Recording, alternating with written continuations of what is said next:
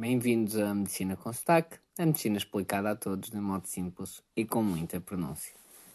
Hoje voltamos um bocado à, aos primeiros episódios de uma física mais básica.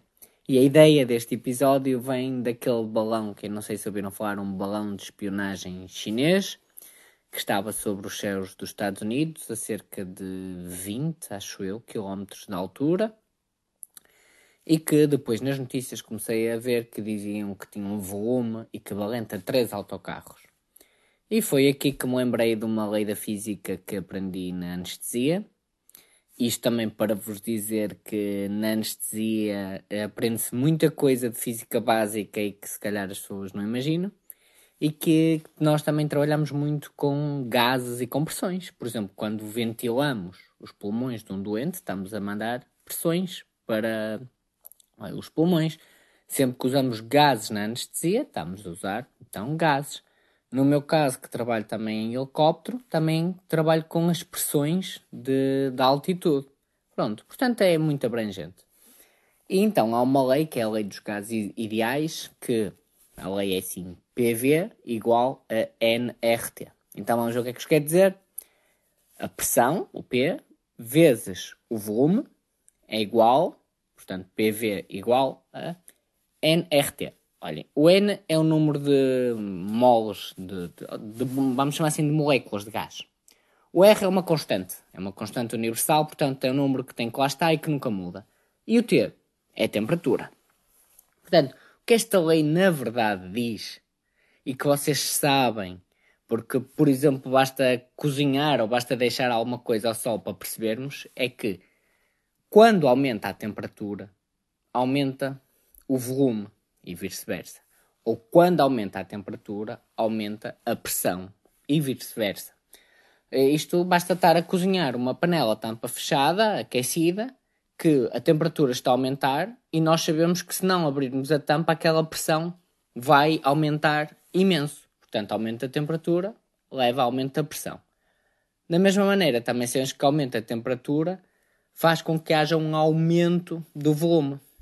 Pronto, isto quase que podemos imaginar. Imaginem uh, as moléculas, uh, são, imaginem, pessoinhas dentro de um, vamos chamar assim, de um, de um saco. Pronto, vamos imaginar.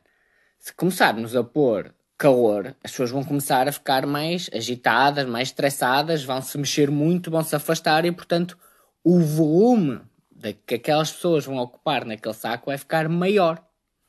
E o contrário, não é? Se diminuirmos a temperatura, as pessoas deixam de ficar com tanto calor, vão ficar com mais frio e até têm tendência a ficarem todas juntinhas e agarradinhas e, portanto, o volume diminui. Pronto. Esta lei também nos diz outra coisa, mas é sempre variações sobre o mesmo, que se a temperatura então for fixa, quando a pressão aumenta, o volume diminui e vice-versa, quando a pressão diminui, o volume aumenta. Pronto. Mas então o que é que isto tem a ver com o balão chinês? Então, quando eu vi as notícias, um balão a 20 km de altura, uh, que ocupava o volume de três autocarros. Aí, pá, parece uma coisa enorme, mas eu lembrei-me e fui fazer contas. E portanto, se usarmos estas contas, blá blá blá blá blá blá, muita continha para a frente, o que é que é? O balão tem aquele tamanho porque está muito alto. E quando está, quanto mais sobe, mais baixa a pressão.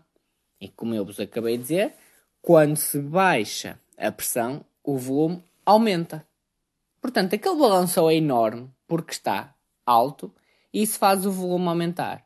Porque eu depois de ter feito as contas todas, percebi que se o balão estivesse aqui, vamos chamar assim, na nossa terra normal e não estivesse no ar, o seu volume era apenas o volume que ocupa, por exemplo, um carro. Muito menor que o volume lá em cima de três autocarros. E pronto, o episódio hoje era muito simples, muito geek ou nerd, mas era uma curiosidade que eu vos queria dizer e puxando um tema da atualidade que foi aqui há cerca de duas semanas o famoso balão de espionagem chinês que foi abatido pelos caças dos Estados Unidos. Obrigado.